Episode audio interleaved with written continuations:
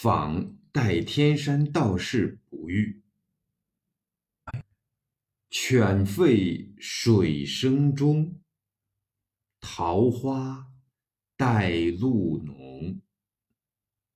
树深时见鹿，溪无不闻钟。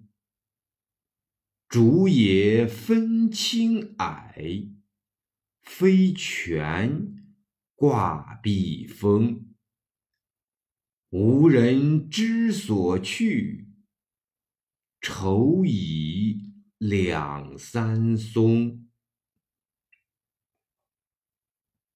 代天山又名大匡山、大康山，在四川江油县，有大明寺。李白曾读书于此。野竹句为野竹实见于青矮之中。开元六年（七百一十八年）作于代天山。唐诗纪事卷十八引杨天惠、张明遗事，为白少时隐居代天大匡山，往来庞俊，依同江赵征郡蕤。从学遂渝，去游成都。